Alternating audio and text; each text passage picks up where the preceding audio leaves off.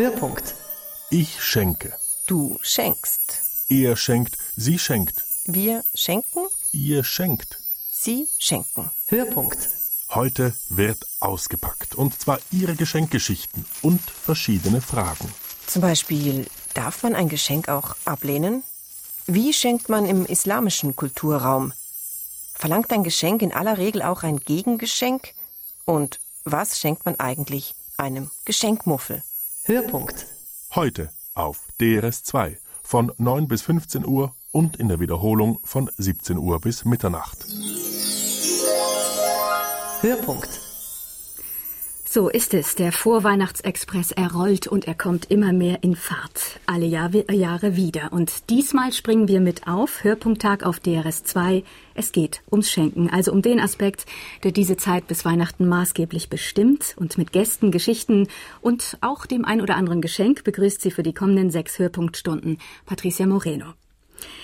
Ein Geschenk macht Freude, das zumindest ist der Idealzustand, den es zu erreichen gilt, aber bis dahin ist es manchmal ein weiter Weg. Ein Weg, der mit gedanklichem, mit zeitlichem und natürlich auch in unserer Kultur meist mit finanziellem Aufwand verbunden ist. Und auch das ist alle Jahre wieder so, je näher die Bescherung rückt, desto mehr zeigen bei vielen Menschen die Mundwinkel nach unten, sozusagen proportional zur wachsenden Größe der Einkaufstaschen stellt sich die Frage, wollen wir das Schenken heute neu erfinden? Sicher nicht. Aber wir wollen doch einmal hinter und unter all die Verpackungen schauen, verschiedene Geschenktraditionen betrachten, sehen, wie in anderen Kulturen zu anderen Zeiten geschenkt wurde und wird. Und zwei Gäste begleiten uns dazu heute. Professor Dr. Verena Kast. Sie sind Lehranalytikerin des C.G. Jung oder am C.G. Jung Institut und Professorin an der Universität Zürich, außerdem Psychologin und Psychotherapeutin. Das war jetzt lang. Herzlich willkommen, Frau Kast. Dankeschön. Und ich begrüße natürlich auch Iris Meyer. Sie sind Kulturwissenschaftlerin, Iris Meyer. Ein Fach, das sich früher noch Volkskunde genannt hat. Sie sind auch Germanistin und Gymnasiallehrerin, aber Sie haben sich im Rahmen Ihrer Lizenziatsarbeit ausführlich mit dem Thema Schenken auseinandergesetzt. Und Sie sind auch dabei, Ihre Doktorarbeit darüber zu schreiben. Schön, dass Sie beide bei uns sind. Und ähm, wir dachten uns, äh, wir beginnen mal ein bisschen unkonventionell und kehren den Brauch des Gastgeschenks um. Bevor wir miteinander ins Gespräch kommen, wollte ich Sie nämlich erstmal beschenken. Oh. Ja. wir haben hier was Kleines vorbereitet. Also ich, mhm. ich weiß gar nicht, was für wen ist, deswegen reiche ich das einfach mal und äh, fordere Sie herzlich auf, das Ganze doch mal zu entpacken. Mhm sehe, Frau Kast, Sie studieren erstmal so ein bisschen ja, die Form. Ich würde eigentlich gern wissen, was drin ist, bevor ich es aufmache. So sind Sie also. Eine so bin ich auch. Ah. Oh, das ist ja fantastisch. Ich glaube, dass... Das, also, ja. ich habe die Bänder. Ich Sie hab haben Papier. Und Sie haben das Papier. Genau. Ein Geschenkpapier, wow, so drei Engeln. Rollen. Genau, und Sie haben die Einpackbänder. Wunderschönes Lila. Ja, Modefarbe muss ja. sein. Magenta, Weiß und Silber, sehr schön. Ich sehe, Sie schauen sehr genau, Iris Meyer. Sagen Sie, warum eigentlich verpacken wir Geschenke? Mhm. Ähm, es gibt da verschiedene Gründe. Ähm, zum Beispiel, also sicher jetzt nicht mit so schönem Papier. Wenn es ähm, darum ging, Nahrungsmittel zu verpacken, ist es der einfache Grund zum Schutz der Nahrungsmittel. Dann, äh, wenn man dieses schöne Papier sich ansieht, ist es sofort klar, auch aus ästhetischen Gründen. Mhm. Es sieht einfach schön aus und macht Freude. Dann bestimmt auch aus dramaturgischen Gründen, ähm, um das Ritual des Geschenkübergebens zu verlängern. Aber ganz bestimmt am wichtigsten ist äh, die Individualisierung des Massenprodukts. Mhm. Also das etwas, was man zu x-facher, ähm, in x-facher äh, äh, Zahl kaufen kann, dann persönlich wird. Also das ist dann dieser wichtige Moment, wo man das dann persönlich einpackt und auch zeigt, ich habe mir Zeit genommen, das einzupacken. Also sollte man sich doch Mühe geben, so mit dem Einpacken. Verena Kast, ähm, Sie haben sich gefreut, ehrlich gefreut, denke ich. Ähm, wir kennen uns ja jetzt noch nicht so gut. War das jetzt ein gutes Geschenk, das ich Ihnen gemacht habe? Also ich meine, es war sowieso eins mit Hintersinn, weil äh, sie wir verpacken die Geschenke sozusagen. ja, ich denke schon, dass es ein gutes Geschenk war. Es war ein bisschen überraschend. Es sind sehr schöne Bänder. Äh, eigentlich ist ja alles ganz falsch. Wir hätten Ihnen ja ein Geschenk bringen müssen, weil Sie sind ja im Grunde genommen die Gastgeberin. Und jetzt haben halt wir zuerst das bekommen, aber es hat mich gefreut, doch. Wir riskieren heute den Bruch mit den Traditionen. Und wir werden uns natürlich heute am 2. Dezember am Hörpunkttag mit dem Schenken ausgiebig befassen. Ähm, Vielleicht doch noch die eine oder andere Frage, Verena Kast. Ähm, Schenken geschieht ja zwischen Menschen, mhm. ähm, ist ein Symbol für Zwischenmenschliches. Ähm, spielt das für Sie als Psychotherapeutin, spielt das Schenken überhaupt eine Rolle? Ja, Schenken spielt eine ganz, ganz große Rolle, weil Schenken ist ja wirklich, äh, wir versuchen, wir geben dem anderen Menschen etwas, wir können etwas abgeben, wir sind freigebig oder wir sind nicht hergabefreudig. Also dieses diesen Kontakt zum anderen Menschen herzustellen, das ist ja eine ganz wichtige Sache. Und dann mich interessiert es natürlich auch im Zusammenhang mit Freude. Mhm. Sie haben mich ja vorhin angefragt, hat, hat es Sie gefreut, hat es Sie ehrlich gefreut? Und äh, im Zusammenhang mit äh, Schenken ist ja das Gefühl der Freude etwas ganz Wichtiges. Mhm. Und Freude ist eine, für mich eine der wichtigsten Emotionen, weil dann, wenn wir uns freuen, dann sind wir einverstanden mit uns, wir sind einverstanden mit der Welt, wir haben ein gutes Selbstwertgefühl, wir können uns solidarisieren, es geht uns wahrscheinlich sogar körperlich besser. Also von daher ist einander Freude bereiten etwas, unge etwas ungeheuer Wichtiges. Und da spielen natürlich die Geschenke eine große Rolle, wenn man Untersuchungen macht und fragt, was freut Sie am meisten, dann ist eine der ersten Freuden, die genannt wird, die Freude an der Freude eines anderen Menschen. Und das ist natürlich die Definition von einem gelungenen Geschenk ja. unter anderem, nicht? Wunderbar, dann nehmen Sie schon eine Frage von mir vorweg. Aber wir werden dieser Freude, der Freude an der Freude und überhaupt dem ganzen Götterfunken werden wir heute ausgiebig auf der Spur sein. Gut.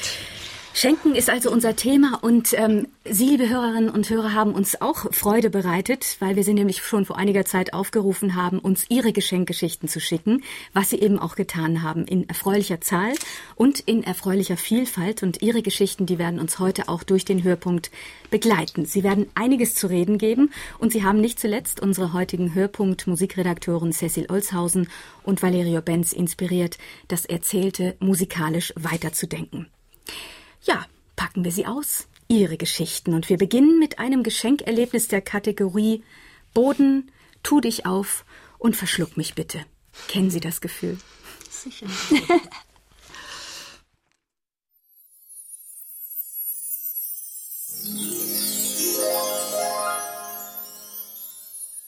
Peinlich, peinlich. Ich mochte zwölf Jahre alt sein. Ich war in diesem Jahr in eine neue Schule in der Stadt gekommen. Es ging auf Weihnachten zu. Unser Klassenlehrer wollte für den Tag vor Heiligabend einen Geschenkkorb bereitstellen.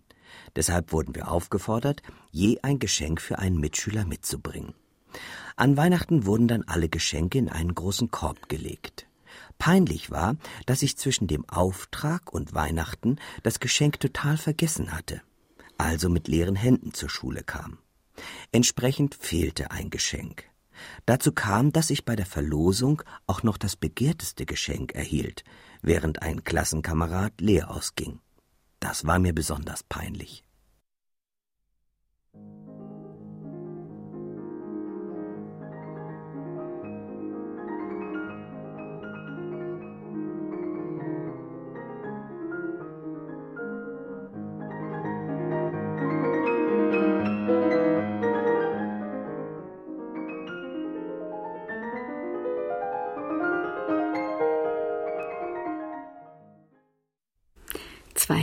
Klingende Kinderreihen von Ottorino Respighi aus seinen sechs Stücken für Kinder.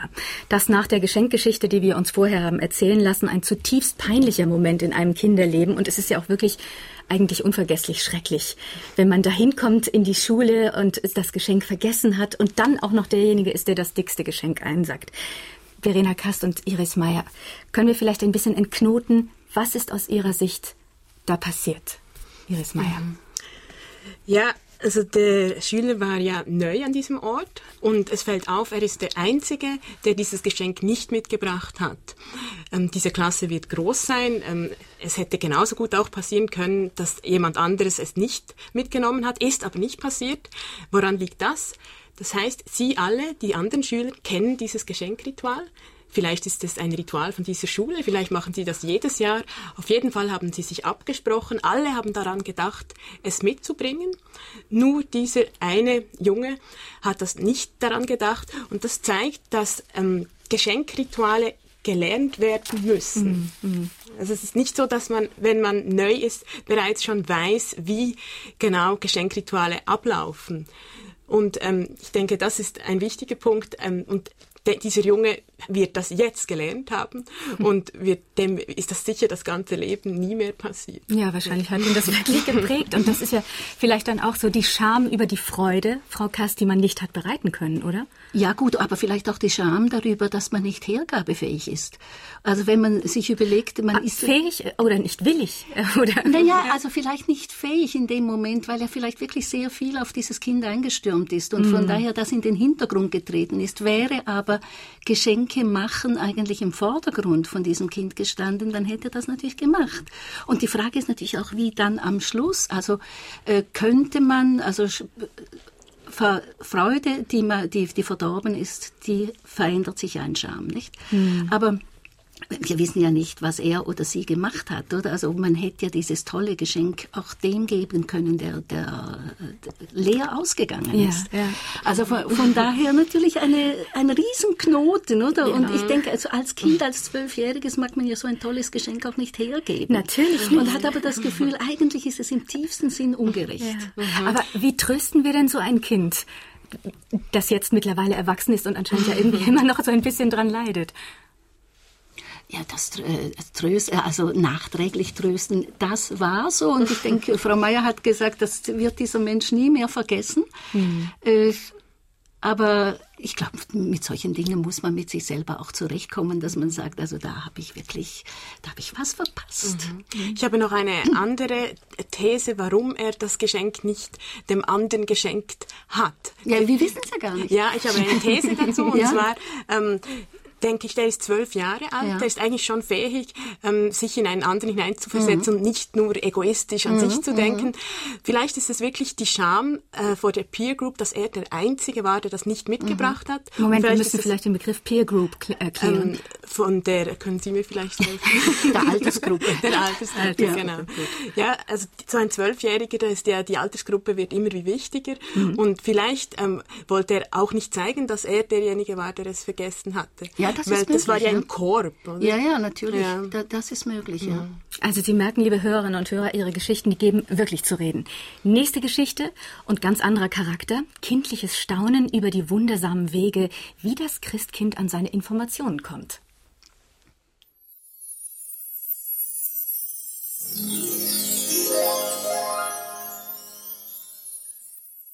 Meine kurze Weihnachtsgeschichte liegt 72 Jahre zurück als wir Kinder noch so glückselig glaubten, das Christkind hole den Wunschzettel vom Fenstersims und bringe den Christbaum und die Geschenke höchstpersönlich in die gute Stube.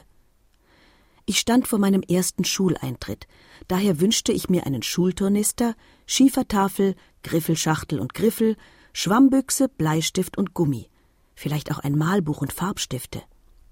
Schreiben konnte ich noch nicht, darum habe ich immer wieder aufgezählt, was ich mir wünschte.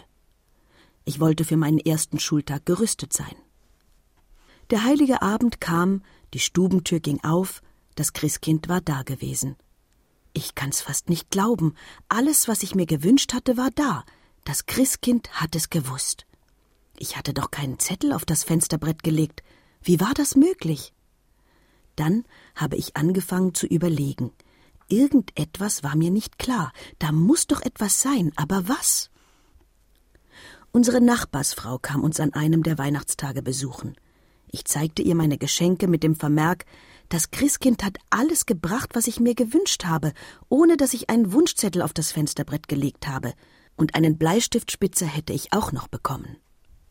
Weißt du was? sagte Frau Baumberger, jetzt kannst du zu mir kommen und mir meine stumpfen Bleistifte spitzen.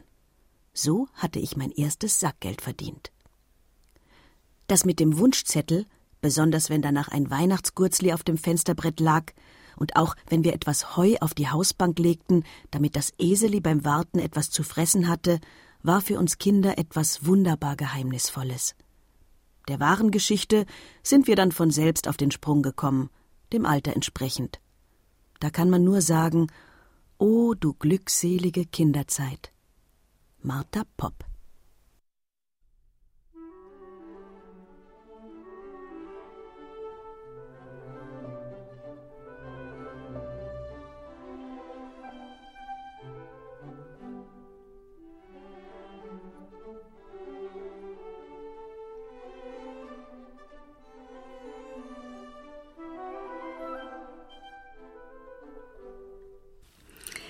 Musik von Edward Elgar aus seiner Suite Dream Children. Kindliches Staunen und Träumen ist hier in Noten verpackt. Und etwas wunderbar Geheimnisvolles nannte ja zuvor unsere Hörerin Martha Popp ihr Weihnachtserlebnis, dass das Christkind ja quasi ihre Gedanken lesen konnte und trotz fehlenden Wunschzettels, oh Wunder, alles brachte, was sie sich als kleines Mädchen so wünschte.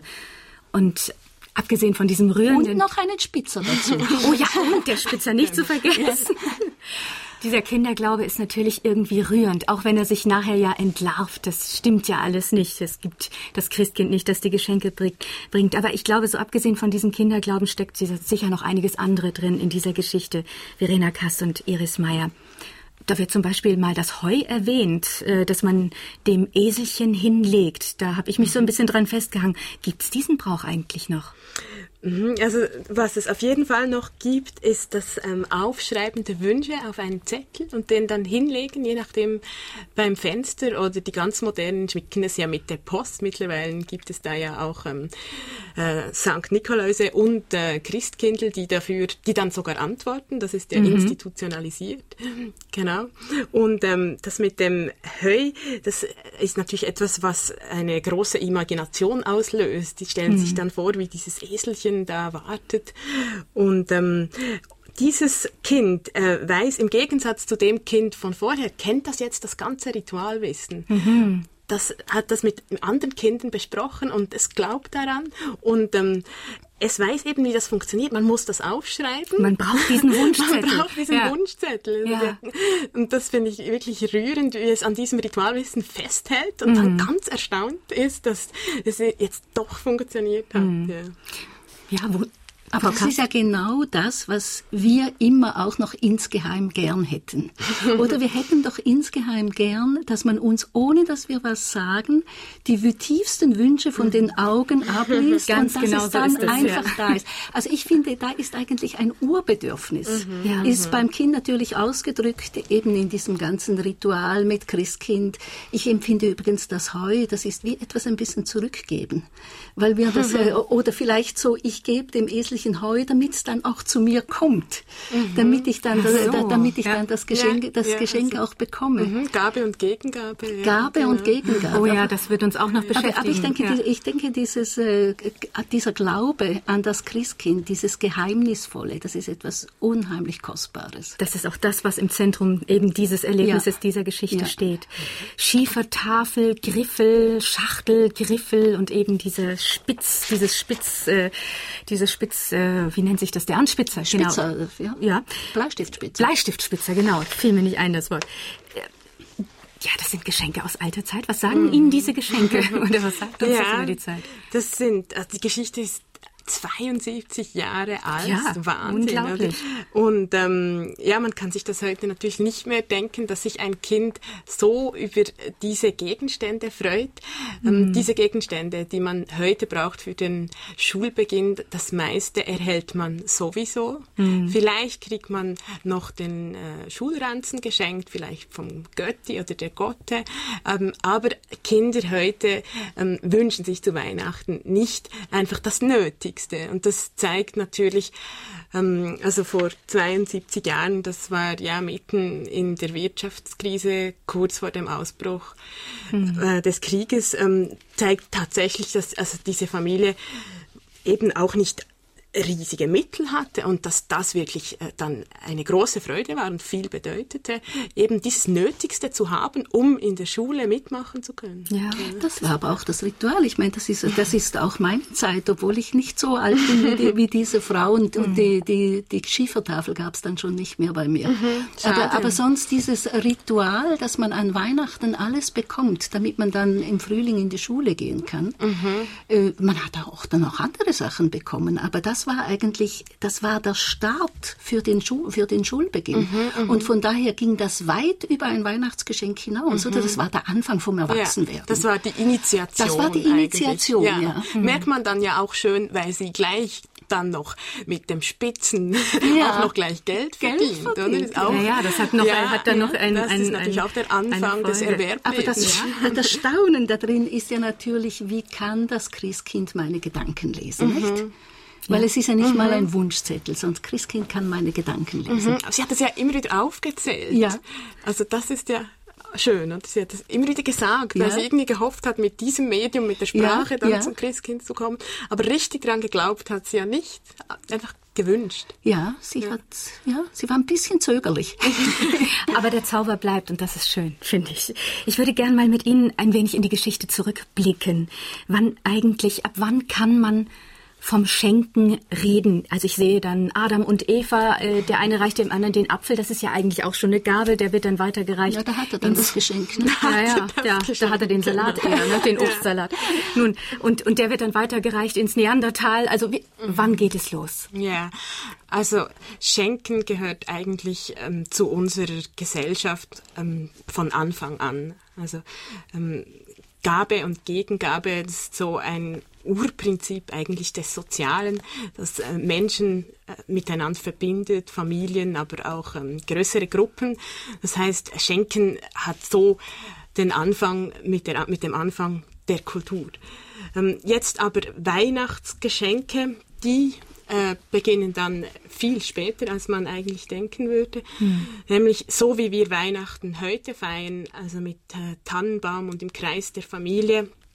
So war das gar nicht von Anfang an der Christenheit der Fall, sondern das ist ein relativ neues Phänomen, das ähm, vor allem begann ähm, mit äh, im, im 19. Jahrhundert ähm, mit der zunehmenden Bedeutung der Familie im, im Bürgertum Mhm. Äh, als die Großfamilie zur, Kleinbür zur Kleinfamilie wurde und äh, Haus und Arbeitsplatz getrennt wurden und äh, die Frau ähm, eine wichtige Rolle äh, bekam, äh, das Haus ähm, schön äh, und heimelig zu machen für die Kinder ähm, in der Kleinfamilie.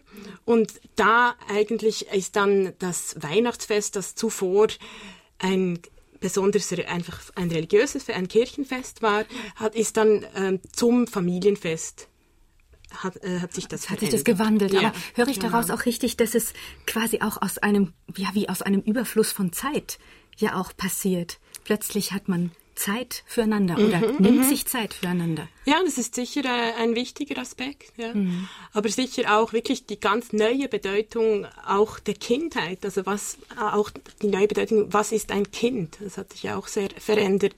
Und ähm, dieser pädagogische Aspekt, der plötzlich mhm. dazukommt. Mhm. Genau.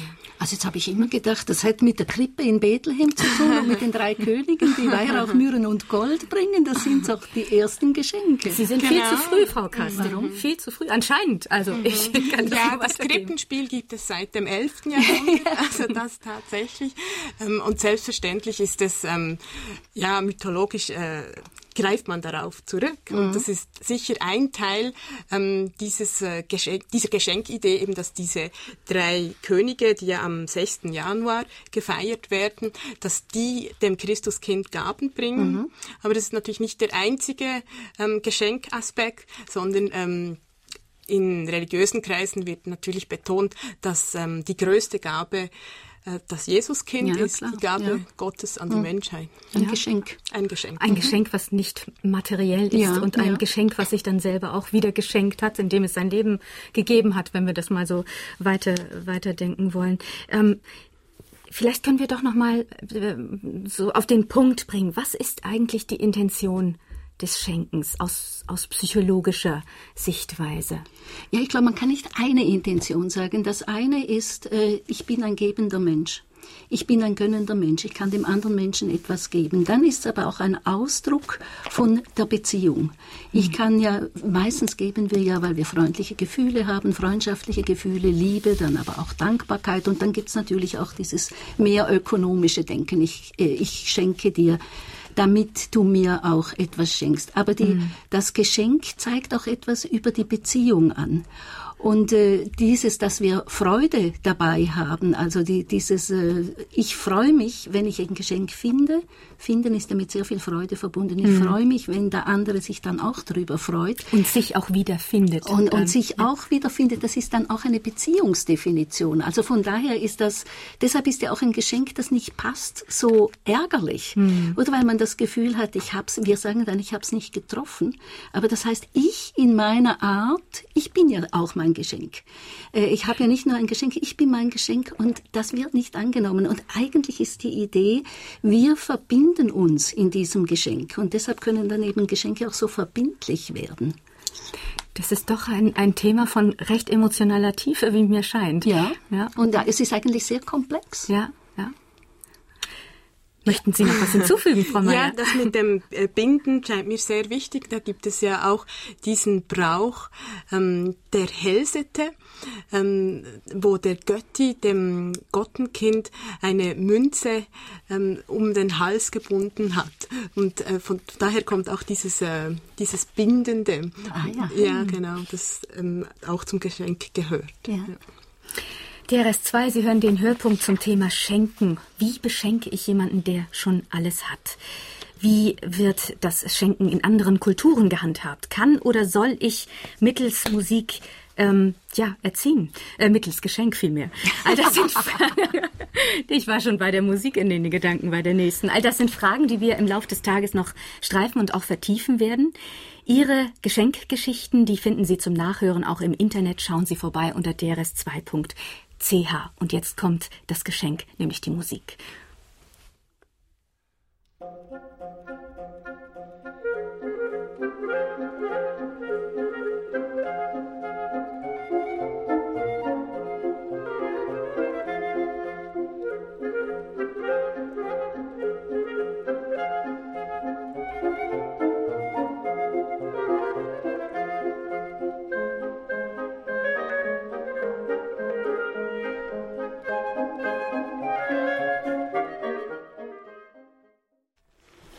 Das Moragues Quintett spielte unter anderem hier Franz Schubert. Der Hörpunkt auf DRS2 zum Thema Geschenke heute. Geschenke, die man eigentlich nicht haben möchte, mehr noch, die man unbedingt loswerden will, die können Auslöser sein für besondere Kreativität. Und genau davon handelt unsere nächste Geschenkgeschichte.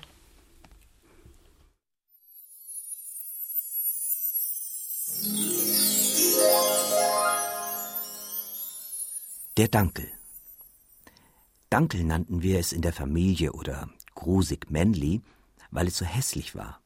Der Dankel, zwei zusammengeklebte und angemalte Steine von etwa fünf Zentimeter Höhe, war ursprünglich wirklich ein Geschenk, das eines der Kinder irgendeinmal von einem anderen Kindergartenkamerätli erhalten hatte. Und der Name, den es gleich darauf erhielt, sollte wohl das Gegenteil bedeuten. Nei, danke, möchte man ausrufen, wenn man ein Geschenk auch ablehnen könnte konnte aber schon das erste Kind nicht. Und so begann des Dankels Karriere als ungeliebtes Geschenk, das man so schnell wie möglich wieder loswerden wollte. Zunächst war das Wegschenken ganz einfach, wie jedes Gesellschaftsspiel zu Beginn. Man versteckte am Tisch den Dankel einfach hinter der Tasse des Sitznachbarn oder platzierte ihn diskret auf seinem Stuhl, wenn er kurz weg war. Wer ihn bei sich fand, schrie auf vor Entsetzen und überlegte sich sofort, wie er ihn wieder loswerden konnte. Das war der Spaß daran. Als die Cousins und Cousinen unserer Kinder nach der gemeinsamen Weihnachtsfeier wieder nach Hause fuhren, wussten sie natürlich nicht, dass sie den Dangel mittrugen. Gut versteckt in der äußersten Reißverschlusstasche. Die Entdeckung konnte sich Tage, ja wochenlang verzögern, denn das Beste an einem ungeliebten Geschenk ist, es zu vergessen. Man konnte das Spiel aber auch leicht wieder anstoßen mit der harmlosen Frage Du, ist der Dankel eigentlich bei uns oder bei euch? Er ist weit herumgekommen, der Dankel, in seiner jahrelangen Karriere als ungeliebtes Geschenk. Er hing zum Beispiel plötzlich am nächstjährigen Weihnachtsbaum bei uns, er blinzelte unserem Primgeiger aus seinem Geigenkasten entgegen beim Auspacken vor dem Konzert in Brasilien, er stand unverhofft auf dem Lehrerpult in der Schule, überreicht von einem ins Spiel eingeweihten Schüler. Er erreichte im Postpaket die Cousine in ihrem Auslandsjahr in Barcelona. Aber er kam immer wieder zurück. Das ist seine Bestimmung. Zuletzt habe ich ihn gesehen, bevor er mitten ins Konfitürenglas gesetzt und umgeben von echter Aprikosenkonfi, perfekt getarnt wieder als Geschenk von den anderen verdankt wurde und wohl in den Keller wanderte. Oh hoppla, hoffentlich hat mir niemand zugehört, sonst habe ich das Geschenk, denn die nächste Weihnacht naht. Stefan Schmiedling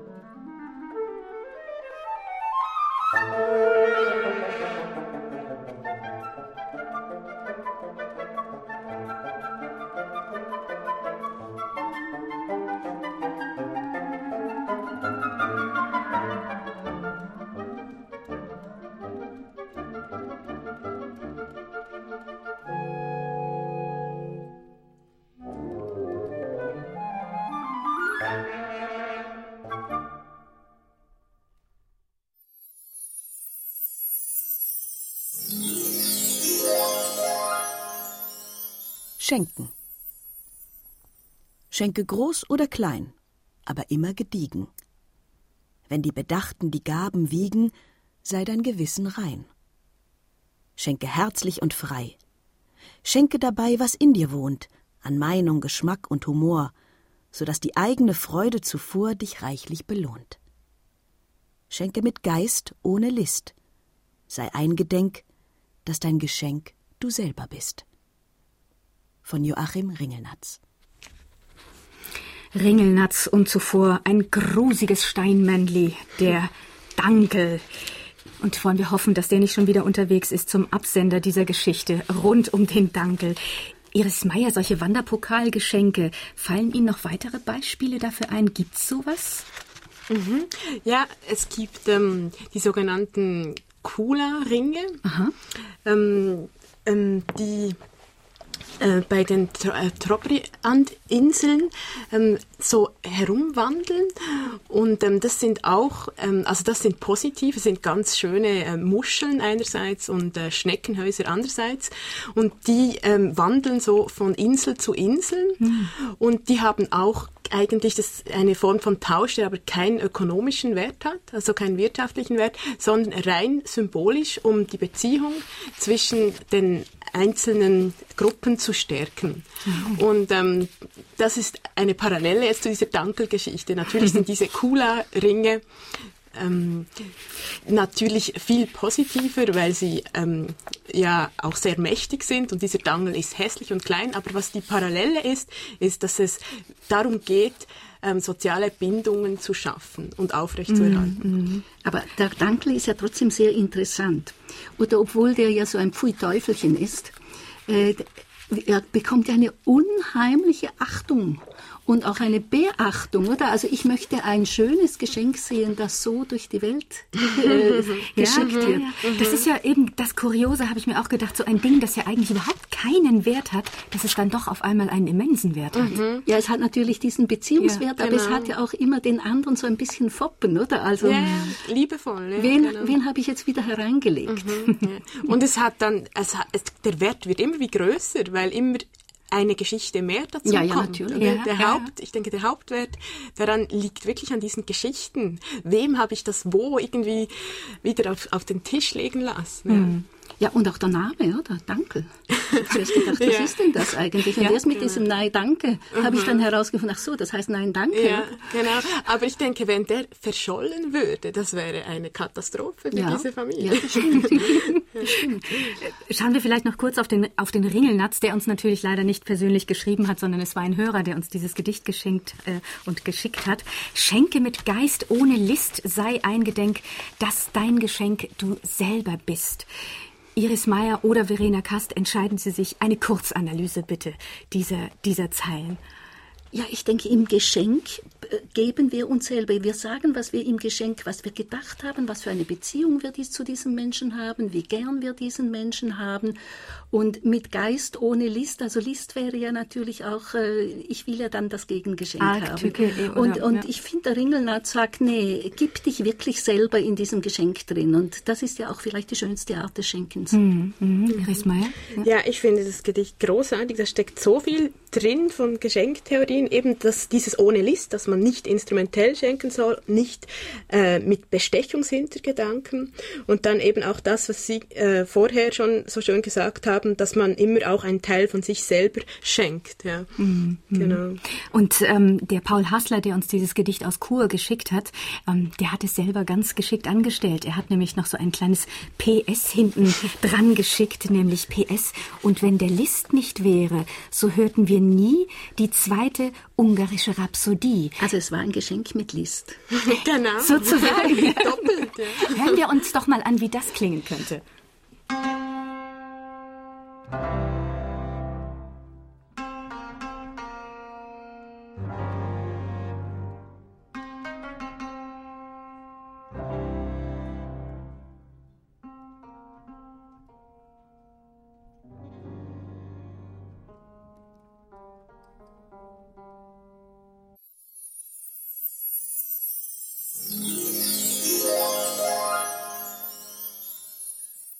Schenken. Schenke groß oder klein, aber immer gediegen. Wenn die Bedachten die Gaben wiegen, sei dein Gewissen rein. Schenke herzlich und frei. Schenke dabei, was in dir wohnt, an Meinung, Geschmack und Humor, so dass die eigene Freude zuvor dich reichlich belohnt. Schenke mit Geist ohne List. Sei eingedenk, dass dein Geschenk du selber bist von Joachim Ringelnatz.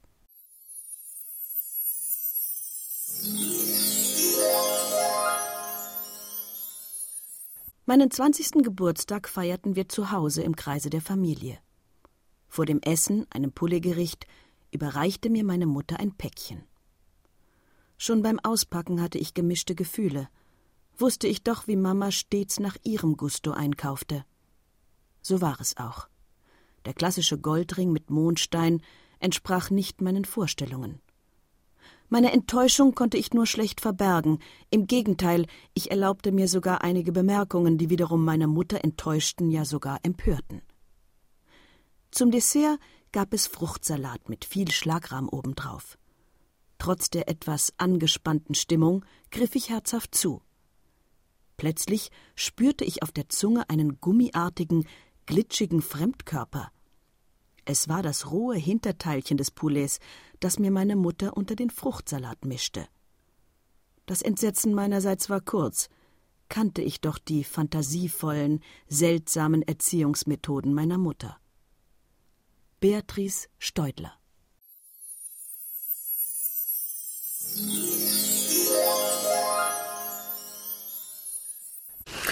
Und es ist wieder Zeit für eine Ihrer Geschenkgeschichten, liebe Hörerinnen und Hörer. Und wir kommen zu einer Geschichte über ein Geschenk, so kostbar eigentlich, dass man es nicht kaufen kann. Lassen wir es uns persönlich erzählen. Diese Geschichte, und zwar von Ruth Spelti, die ich jetzt ganz herzlich in Glarus am Telefon begrüße. Grüezi, Frau Spelti. Ja, guten Tag, Frau Morell. Frau Spelti, liegt schon Schnee bei Ihnen? Ja, bei uns hat Schnee, nicht sehr viel, aber es sieht doch weihnachtlich aus. Ein bisschen Vorweihnachtszauber bei Ihnen, wie schön. Frau Spelte, Ihre Geschichte, die führt uns aber aus dem Winter weg, und zwar in einen heißen Sommer im Jahr 1962 in die USA, wohin Sie damals ausgewandert waren. Wie ist es Ihnen damals ergangen in der Anfangszeit? Ja, das ist richtig. Also am Anfang, ich hatte mir zwar das immer gewünscht, ich wollte unbedingt nach Amerika mhm. auswandern und mein Mann, der sah das auch so, wir sind zusammen ausgewandert und das war eigentlich wunderbar. Aber es war dann doch so, ich war schwanger ja. und erwartete unser erstes Kind und da war es doch alles ein bisschen befremdlich. Wie, wie mache ich jetzt das? in diesem äh, mir doch ein bisschen fremden Land. Ich nehme an, Ihr Mann hat gearbeitet und Sie waren allein zu Hause, oder? Das war so. Äh, es war auch für mich, ich war da schon hochschwanger, wie wir in den USA angekommen sind. Im, es war im Juli und im August sollte das Kind zur Welt kommen. Mhm. Und mein Mann, der musste wirklich den ganzen Tag arbeiten. Und was nun haben Sie für ein Geschenk erlebt dort in Amerika, was Sie nicht vergessen haben? Ja, das war dann ganz besonders. Wir kannten eigentlich nur ganz wenige Leute. Die mhm. haben sich auch sehr um uns bemüht und dass wir uns da ein bisschen heimisch fühlen sollten. Und es war dann so, ich war dann im Spital, es war eine recht schwierige Geburt und da kommt diese Freundin von uns, die Marge, mhm. die kommt zur Tür rein am, am Morgen nach der Geburt und sie sagt, ich bin heute eine Krankenschwester. Also sie war, sie war von Beruf Krankenschwester, ja. hat aber zurzeit nicht in dem Spital gearbeitet und sie hat für mich ihre Schwesterntracht angezogen. Sie hat den ganzen Tag mit mir verbracht und so diese äh, all das, äh, das Zwischenmenschliche mhm. und, und hat sie das so wunderbar dafür gesorgt. Also ich konnte auch das Kind zu mir ins Zimmer nehmen, das war sonst nicht so üblich. Die Kinder, die waren alle noch hinter den Glaswänden. Man ja. konnte zwar im Gang hin und her wandeln und die Kinder sich da anschauen, aber das war ganz speziell. Das glaube ich. Glauben Sie, dass Ihre Freundin Marge wirklich bewusst war, wie sie sie beschenkt hat, wie sehr? Ich denke irgendwie schon. Sie hat es vielleicht auch gespürt, dass das für mich nicht ganz so einfach war, hm. äh, jetzt da plötzlich in Amerika äh, zu gebären, ohne Familien, äh, also meine Mutter oder meine Schwester, die waren alle in der Schweiz. Und ich denke, das hat sie gespürt. Ja, und Sie haben sich einfach dann nicht mehr so einsam und alleine gefühlt wahrscheinlich. Das, das war wirklich so. War das vielleicht so der Moment, wo Sie sich dann auch zu Hause gefühlt haben, in Ihrer neuen Heimat? Oder was? Ja, hm? also es war natürlich, das Wichtigste war natürlich, jetzt ist dieses Kind, äh, dass man sich da so ersehnt, das ist jetzt endlich da. Mhm. Und, mhm. und ich denke, äh, also es ist mir viel mehr noch bewusst geworden im Nachhinein, wenn ich da geda daran gedacht habe, dass Mars so uneigennützig sie, sich diesen Tag einfach mir geschenkt hat. Also mhm. es war etwas Wunderbares. Eben, ein Geschenk, das wirklich nichts gekostet hat und kostbar, umso kostbarer war für Sie, Frau ja, Spelti. Ja, so habe ich das empfunden. Schön, eine sehr, sehr schöne Geschichte. Ich habe eine letzte Frage. Haben Sie eigentlich Radio gehört damals in Amerika? Ah. ich will nämlich nur, darauf nur hinaus. Ja, ähm, vielleicht wissen Sie ja noch, was damals der Nummer 1 Hit in den Hitparaden war damals. 1962, nämlich das, da war das große Jahr des Twist den haben sie schwerlich tanzen können, so mit hochschwangerem Bauch. Und ja, das da, Chubby da, Checker. Wenn Sie jetzt das sagen, dann erinnere ich Sie mich erinnern sich. Genau. Ich möchte mich nämlich mit Chubby Checker ganz herzlich bei Ihnen bedanken und verabschieden. Und danke für Ihre wunderbare Geschichte, Frau Spelti. Und wünsche Ihnen danke. eine... Ich wünsche auch Ihnen noch einen ganz schönen Tag. Und Ihnen eine gute Zeit. Danke. Danke.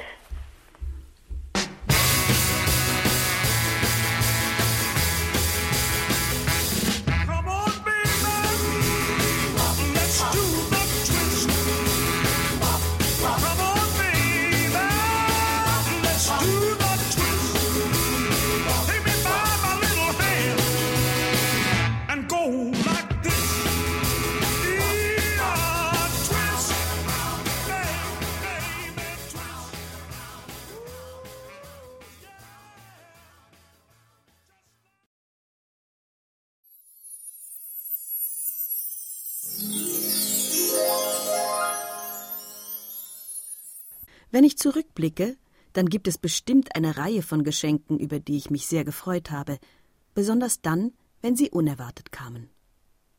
Aber drückt mir eine Freundin ein Glas selbstgemachte Marmelade in die Hand oder ein Säckchen mit Plätzchen in der Vorweihnachtszeit, so freue ich mich darüber unheimlich. Es bedeutet nämlich auch, dass sie an mich gedacht hat. Verschämt übergab mir vor zwei Jahren eine alte Freundin ein kleines Päckchen. Sie hatte mir ein paar bunte Wintersocken gestrickt, die ich mit großer Freude ausgepackt und sofort probiert habe. Gerne hole ich sie an kalten Abenden hervor und bin glücklich über warme Füße. Immer, wenn ich in diese Socken schlüpfe, denke ich dabei an die Schenkerin und bin dankbar für diese sinnvolle Gabe. So soll es doch auch sein, meine ich. Warme Socken. Wer Socken strickt, macht nichts verkehrt, weil Sockenstricken jeden ehrt. Wer dir gestrickte Socken schenkt, ist ein Freund, der an dich denkt. Zwei links, zwei rechts, ja, das macht Sinn, denn später stecken Füße drin. Sind dann die Füße warm verpackt, dich künftig auch kein Leiden zwackt. Ja, dicke Socken soll man loben, denn Segen kommt nicht nur von oben. Wer warme Füße hat im Leben, kann ganz leicht auf Wolken schweben. Drum lass ich gern mir Socken nadeln, hoch hinauf bis zu den Wadeln. Mit solchen Socken werd ich künftig mich super fühlen, stark und zünftig. Renate Perisic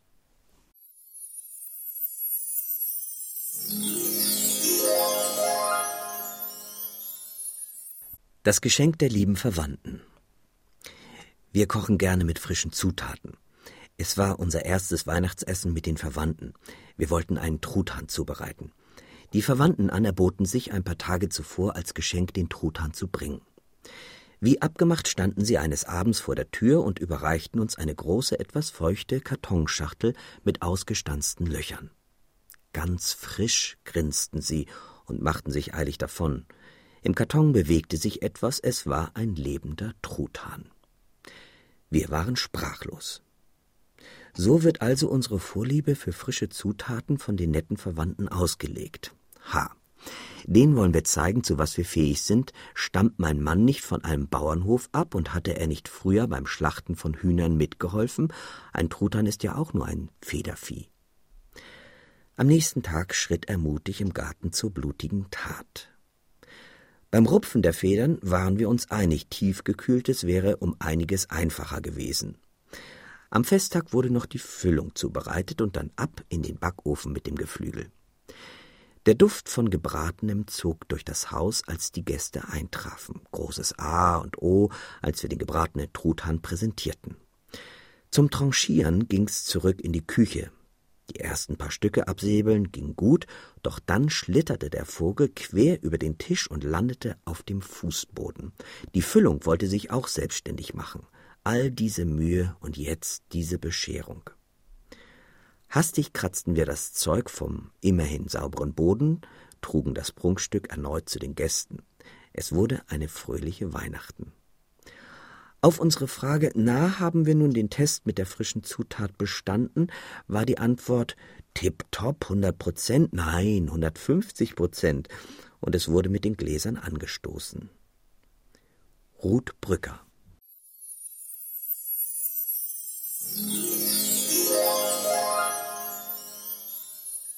Geschenk im Koffer? Meine Ferien im Unterland gingen ihrem Ende entgegen und ich hatte meinen Koffer gepackt. Auf ging's zur Wintersaison in die Bündner Berge, wo ich in einem sehr schön erhaltenen Jugendstilhotel arbeitete. Ich wartete am Bahnhof auf meinen Zug, als ich von weitem eine alte Bekannte herankommen sah. Wie sie mich erkannte, schlug sie sich mit der Hand vor die Stirn und machte rechts umkehrt. Kurz bevor der Zug losfuhr, kam sie keuchend ins Abteil und setzte sich zu mir. Lachend erzählte sie, als sie mich mit dem Koffer gesehen habe, habe sie erschreckt festgestellt, dass ihr Koffer in jenem Auto liegen geblieben sei, das sie grad eben zum Bahnhof gebracht habe. Nun war sie erleichtert und glücklich, mitsamt dem Koffer die Abfahrt gerade noch geschafft zu haben. Da wir uns lange nicht gesehen hatten, gab es viel zu erzählen und auszutauschen. Am nächstgrößeren Ort mussten wir beide auf dieselbe Linie umsteigen. Jetzt ging's weiter Richtung Chur. Irgendwann im Gespräch stockte ich. Etwas hatte mich an meinen Koffer erinnert. Ja, wo war der denn?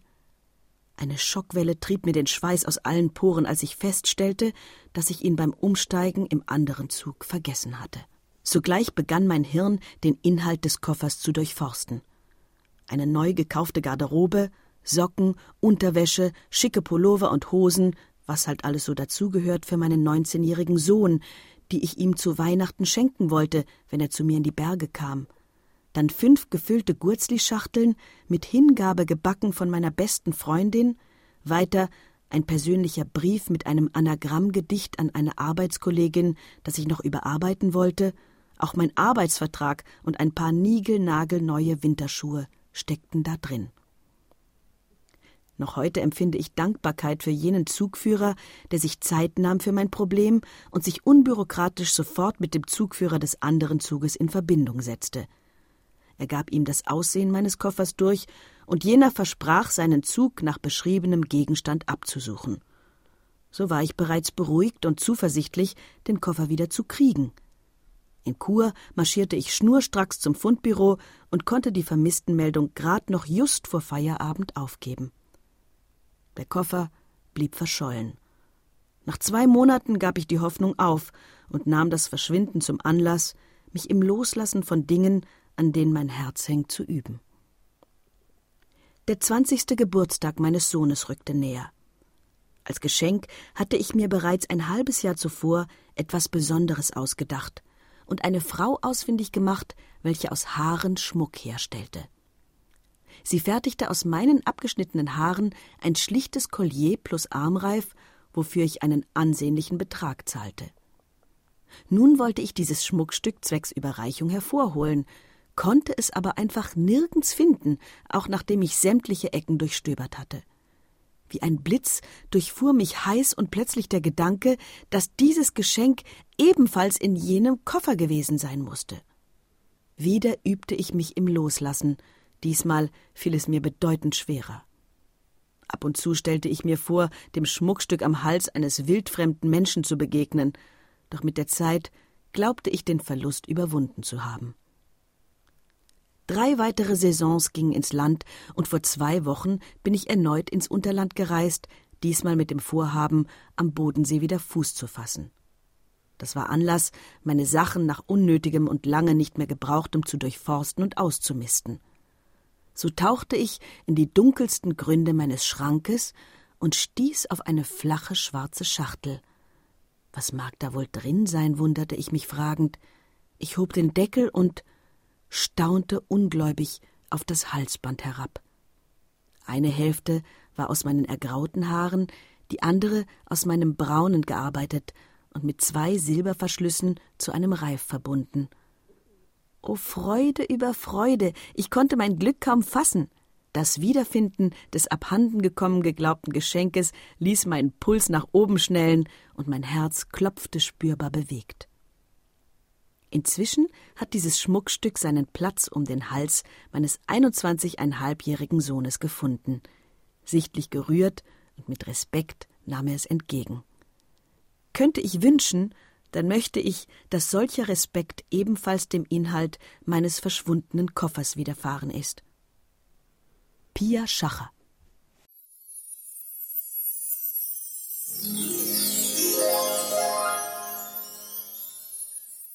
Ich war gerne Lehrerin, aber einmal hatte ich eine wirklich schwierige Klasse der Sekundarstufe. Im letzten Halbjahr malten die Schüler mit Kreide Striche auf die Rückseite der Wandtafel, wie viele Französischlektionen sie noch zu bestehen hatten, und nach jeder Stunde wischten sie mit Befriedigung einen aus. Nach der letzten Lektion packten meine Schüler ihre Sachen zusammen und liefen wortlos aus dem Schulzimmer. Mit denen hast du es nicht geschafft, dachte ich betrübt und begann auch meine Bücher einzuräumen. Ja, und dann kamen sie zurück, Buben und Mädchen, in der linken Hand eine langstielige rote Rose, damit sie die rechte frei hatten, um mir Adieu zu sagen. Am Schluss stand ich da, vierundzwanzig Rosen im Arm, Tränen in den Augen, unvergessen. Silvia Schröder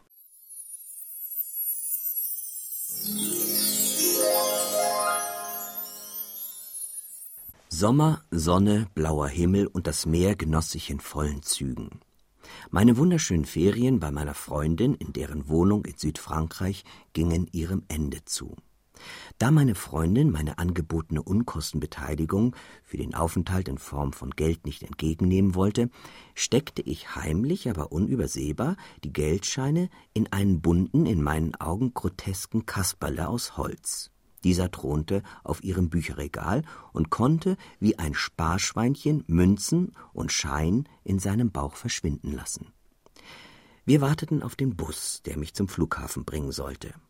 Trotz meines Protestes steckte mir meine Freundin nun diesen Kasperle, den sie mir früher schon als Geschenk angeboten hatte, in meine Reisetasche und verabschiedete sich, da sie noch einen wichtigen Termin wahrnehmen musste. Ohne lange zu überlegen, warf ich das kleine Ungeheuer, selbstverständlich nur in meinen erwachsenen Augen, in den nahen Abfallkorb. Da mir noch Zeit blieb bis zur Abfahrt, schlenderte ich herum und gedachte der schönen Stunden, die ich mit meiner Freundin verbrachte. Langsam kam ich mir schäbig vor, weil ich mich so herzlos ihres gut gemeinten Geschenkes entledigt hatte. Schnell kramte ich den Kasperle, den noch kein Kinderauge entdeckt hatte, aus dem Korb. Wie war ich doch erstaunt und anschließend sehr beschämt, als ich zu Hause entdeckte, dass meine Freundin das Geld nicht behalten, sondern es im Kasperle gut versteckt hatte. Sie fragen sich vielleicht, was aus dem Kasperle geworden ist. Beim Staubwischen ist er mir einmal heruntergefallen und hat dabei seinen Kopf verloren. Heidi Osel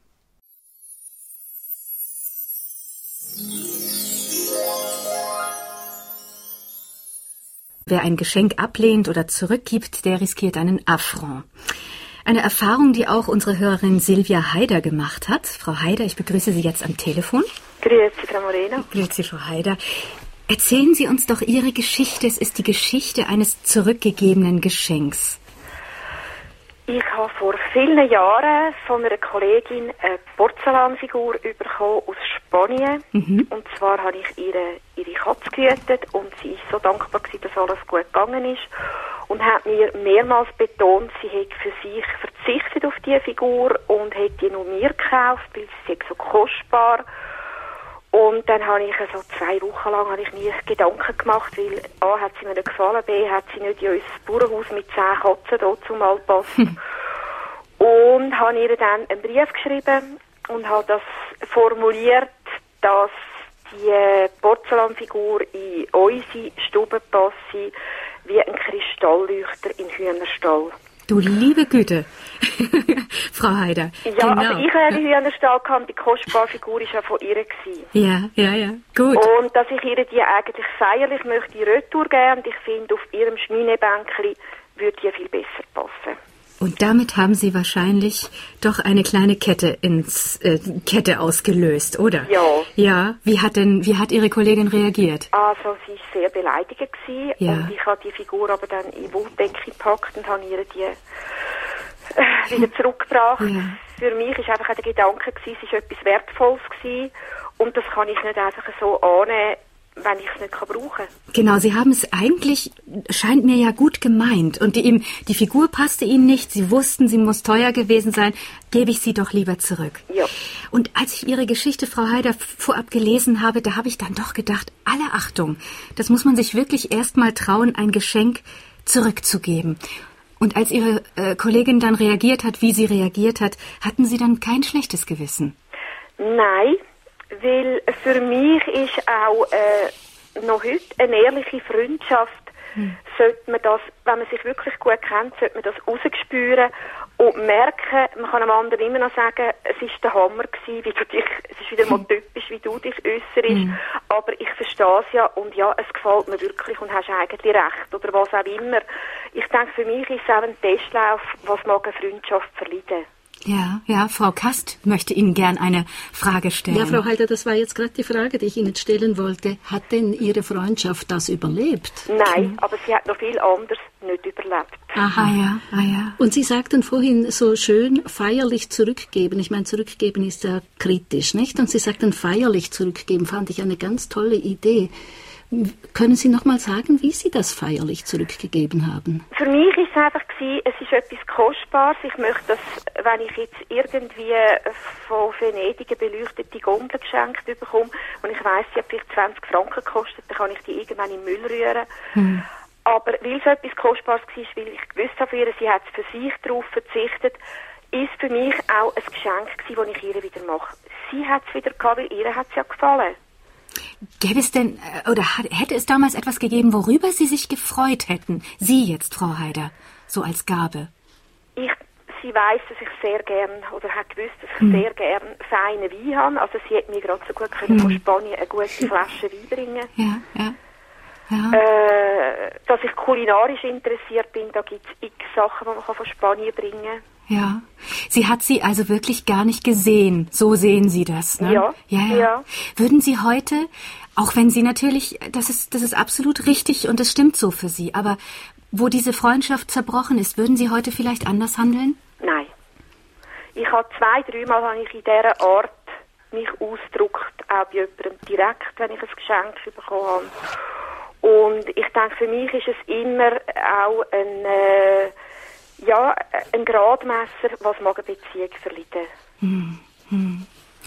Wenn man es anständig sagt, wenn man es gut gemeint formuliert und ich denke, ich kann, äh, ja, ich kann mich farbig formulieren, eben wie der mit dem Kristallleuchter, das ist vielleicht für den Leuten ein Affront, aber für hm. mich ist es, da, ist es das nicht gewesen und ich denke, wenn jemand mich gut kennt, dann nimmt es so, wie ich es gemeint habe. Mm -hmm. Frau Heider, ich danke Ihnen wirklich äh, sehr für Ihre Geschichte, weil ich es mutig finde, dass Sie, dass Sie sie uns geschickt haben, weil ich mir vorstellen kann, dass da doch einiges sicherlich an kritischen Gedanken von anderer Seite kommt. Aber eben, für Sie hat es so gestimmt. Ja. Und ich danke Ihnen sehr, dass Sie uns diese Geschichte geschenkt und erzählt haben. Und wünsche danke Ihnen eine gute Zeit, Frau Heider. Alles Gute. Adieu.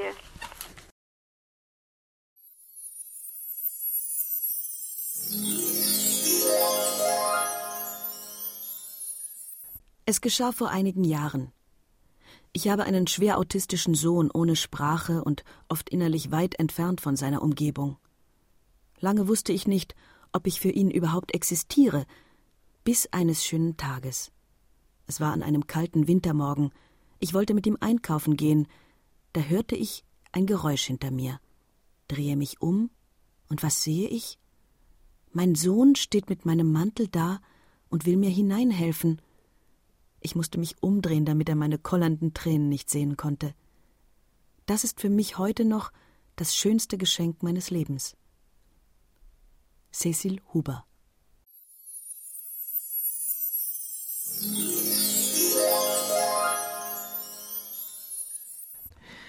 Mein Freund hat mir eine Geschichte erzählt. Es ist eine Geschichte aus einer Zeit, in der Schenken noch bedeutet hat, etwas von sich selbst wegzugeben, eine Geschichte aus Zeiten der Entbehrungen, aus der Nachkriegszeit. Ein junges Paar, das sich liebt, verzweifelt, weil das Geld für Weihnachtsgeschenke fehlt. Ihm ist nur die Handuhr seines Vaters geblieben, es ist eine kostbare Uhr, aber sie ist für ihn verloren, weil er sich kein neues Uhrenband leisten kann. Er verkauft die Uhr, um seiner Frau eine kunstvolle Haarspange für ihr goldenes Haar zu schenken. Als er sie an Weihnachten damit überraschen will, hat sie ihr herrliches Haar weggeschnitten. Sie hat es teuer verkauft, um ihm das ersehnte Uhrenband schenken zu können. Ich weiß nicht, ob die Geschichte genauso passiert ist und wie es den Liebenden ergangen ist, als sie sich so gegenüberstehen mit einer schönen Haarspange ohne Goldhaar und einem schönen Uhrenband ohne Uhr. Aber es ist eine Geschichte darüber, dass das Erkennen und das Erkanntwerden im Schenken wichtiger ist, mehr ist als der geschenkte Gegenstand. Peter Weibel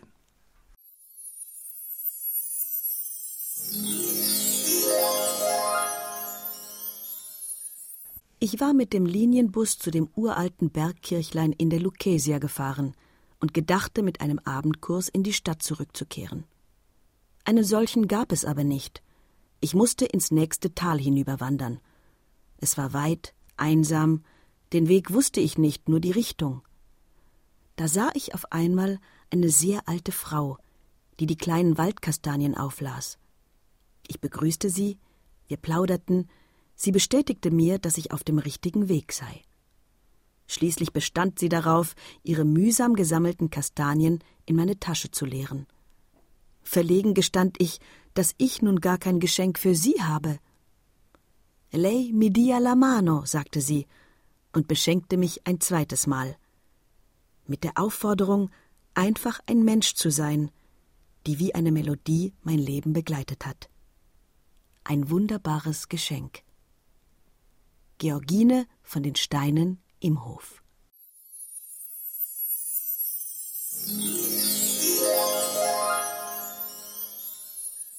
Es geschah vor 22 Jahren, aber immer wenn ich daran denke, bin ich gerührt.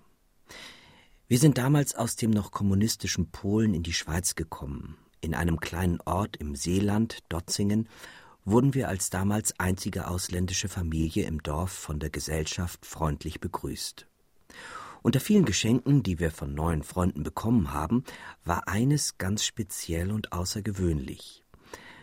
Ein paar Häuser weiter wohnte eine besondere Kartoffelbäuerin, wie sie sich selbst nannte, die gleichzeitig Schriftstellerin war, Elisabeth Zurbrück.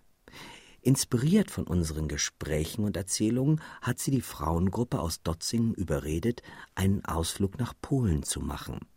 Und so haben die Frauen tatsächlich noch vor der Wende von 1989 unsere für uns noch geschlossene Heimat besucht.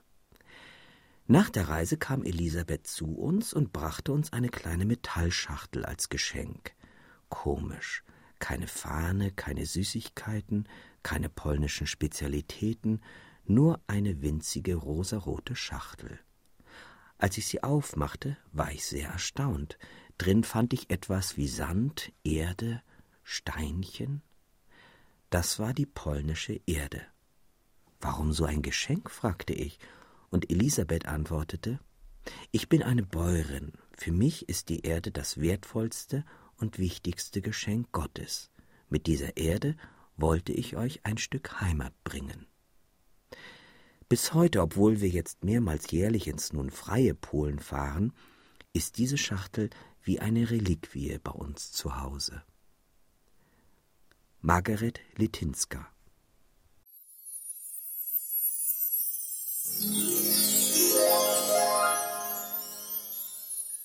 Mein Vater Ludwig Miller war freischaffender Kunstmaler, der, wenn es ihm ein Freund bzw. Mäzen ermöglicht hat, auf Studienreisen ging um neue Motive kennenzulernen.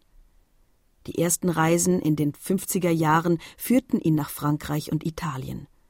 Später, als er von seiner Malerei leben konnte, folgten Aufenthalte in Holland, den Inseln Gomera und Samothraki, Südafrika und Venezuela, von wo er teilweise über 60 Aquarelle in seiner Mappe heimbrachte und diese dann vor der Familie ausbreitete.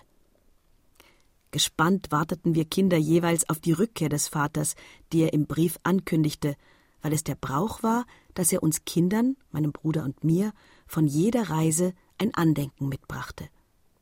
Mein Bruder bekam des Öfteren Briefmarken aus dem jeweiligen Land, und ich erinnere mich an eine bestickte Bluse aus Assisi und an einen Seidenschal.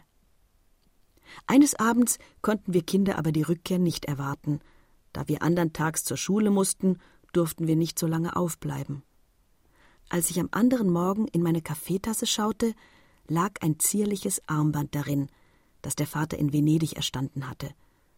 Meine Freude war natürlich riesengroß, obwohl das Schmuckstück nur silber vergoldet und mit Korallen verziert war. Ich besitze das Armband noch heute und werde es später meiner Enkelin als Andenken an ihren Urgroßvater übergeben. Ich möchte noch anmerken, dass mein Vater die Mitbringsel für uns gleich zu Anfang seiner Studienreisen kaufen musste, weil gegen Schluss der Reise kein Geld mehr dafür übrig war. Ursula Gessler PS Übrigens hätte mein Vater am Tag der Hörpunktsendung seinen 102. Geburtstag.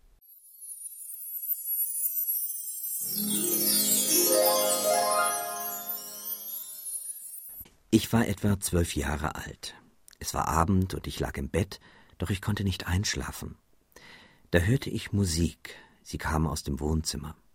Meine Eltern hörten sich ein Violinkonzert an.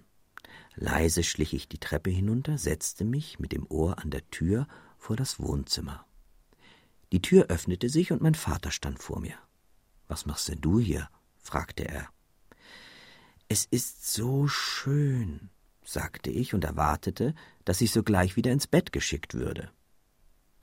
Jedoch mein Vater holte einen warmen Mantel, wickelte mich darin ein, und ich durfte mit den Eltern das Konzert zu Ende hören. Ein paar Wochen später war Weihnachten, und unter dem Weihnachtsbaum lag für mich eine Geige. Verena Gasche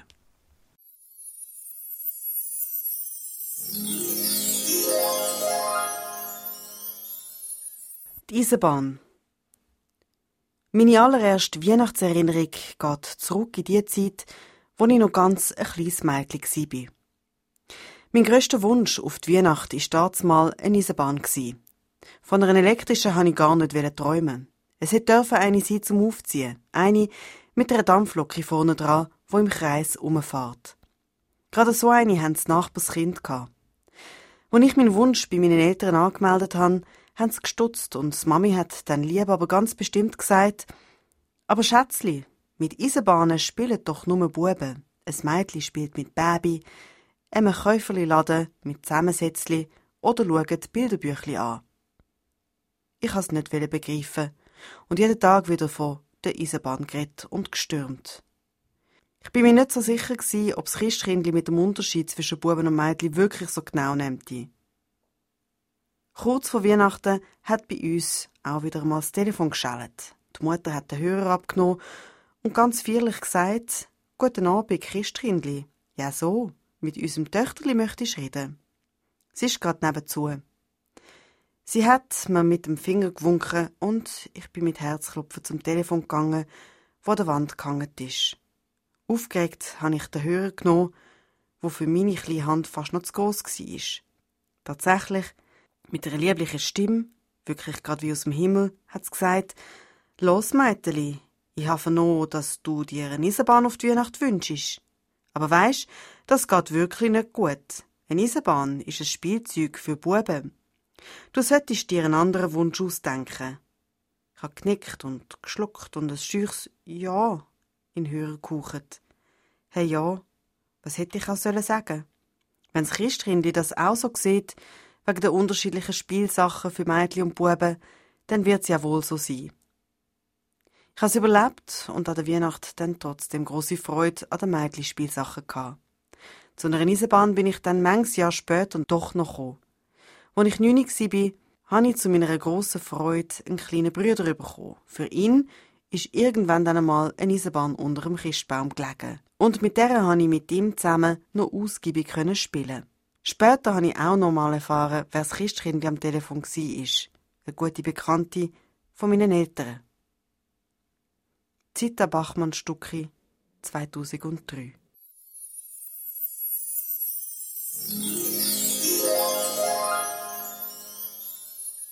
Im Sommer sind wir etwa der Katzensteig auf in Hartlisbergwald Galismen an ganz besonders heissen Tagen. Wir haben es begrüßt, wenn Werner und Paul mitgekommen sind, dann ist etwas gelaufen. An den Buchenest hat man zum Beispiel herrlich schaukeln Am Boden ist genug Holz rumgelegen, für eine Hütte zu bauen, oder wir haben Indianerlet. Lesen wir? Sicher nicht bei dieser Hitze. Zu meinem Leidwesen ist es dem Vater aber gäng wieder eingefallen, mich in die Bachstube zu beordern. Für seine Steffisburgerli, eine Spezialität, die er kreiert hat, mit Pralinegräme zum Randen und fertigzustellen. Das ist auch ein zusätzlicher Job geworden für mich, wo man mir einfach aufgehauset hat. Und dann bin ich durch die ganze Schulzeit nicht mehr losgeworden. Natürlich hat es mir nicht in den Kram gepasst. Schliesslich ist es auf Kosten von meiner Freizeit gegangen. Im Winter war es zum Aushalten, aber im Sommer, bei der grössten Hitze in der heissen Bachstube. Ein Lichtblick hat es gegeben. Ich habe Sackgeld bekommen. Das heisst, ich bin sogar pro Stück gezahlt worden. Das war für den zumal recht fortschrittlich. Gewesen. Bei mir selber habe ich beschlossen, wenn ich schon diesen Weg muss krampfen muss, werde ich mir etwas Schönes kaufen. Im Städtli ist mir lang schon ein gekämmertes, silberiges Kötteli aufgefallen. Für das habe ich gespart. Was aber, wenn es der Vater mir nicht erlaubt, wenn er mich wieder mit einem Spruch traktiert, es ist nicht alles Gold, was glänzt, oder etwas über Eitelkeit? Ich frage ihn einfach einmal nicht, ob ich darf. Ich stelle ihn vor die fertige Tatsache. Lang ist es mir vorgekommen, bis ich den Klöder zusammengespart hatte. Schliesslich ist es so wie. Stolz habe ich mein selber verdiente Geld vorgezählt und mir das Schmuckstück einpacken Daheim habe ich es einstweilen versorgt und auf einen günstigen Zeitpunkt gewartet. Ständig sind mir die unerwünschten Ermahnungen und Sprichwörter in den Sinn gekommen. Zum Beispiel, du sollst nicht stehlen. Ist das eigentlich richtig gestohlen, wenn ich im Laden schnell ein Ragusa esse? Kaum, gehört mir die Rüstung nicht auch ein Oder wenn ich auf dem Schulweg beim Kirschbaum vom Nachbarn ein paar Kirsche esse, der merkt das doch nicht. Oder Wer sich in Gefahr begibt, kommt darin um. Was soll das? Längstens bin ich drauf gekommen, dass nicht alles kann stimmen. Wer anderen eine Grube gräbt, fällt selbst hinein. Wie ist denn das mit den toten Gräber, wo all Tagesgrab ausschaufeln? Ich habe nie gehört, dass die ständig reingehen. Also kann man nicht alles für bare Münze nehmen, habe ich gehört. Unser Vater war ein Moralapostel und für dem Zitierten noch mehr Nachdruck zu geben, hat er aber noch den Mahnfinger aufgehabt. Vor dem Essen ist betet worden. Komm, Herr Jesus, sei unser Gast. Das Betten habe ich schon eingesehen, aber das, was nach dem Essen kam, ist, ist nicht zum Aushalten. Zuerst war der Zettel aus dem Neukirchner Kalender an der Reihe. Anschliessend ein Stempelten aus der Bibel, zuletzt hat er noch betet und nicht mehr aufgehört. Eines Tages kommt er sogar auf die gloriose Idee, jedes Kind müsse drei Wörter wissen vom Gelesenen. Wo ich dran komme, gebe ich zum Besten Satan, Bluthund, Sündigen. Geschwister die lachen und ihm hat's gelenkt. Darauf ist die Abfragerei unterblieben. Item. An der Weihnacht habe ich mein Päckchen mit dem Kötteli unter einen Baum gelegt zu den anderen. Und als ich dran komme, packe ich mein Schmuckstückchen aus und bedanke mich bei den Eltern für das Geschenk. Eine Stunde schaut die Mami führen und weiss von nichts. Schliesslich erklären ich den Sachverhalt. Sie hören amüsiert und machen gute Miene. Jetzt erst kann ich mich richtig freuen.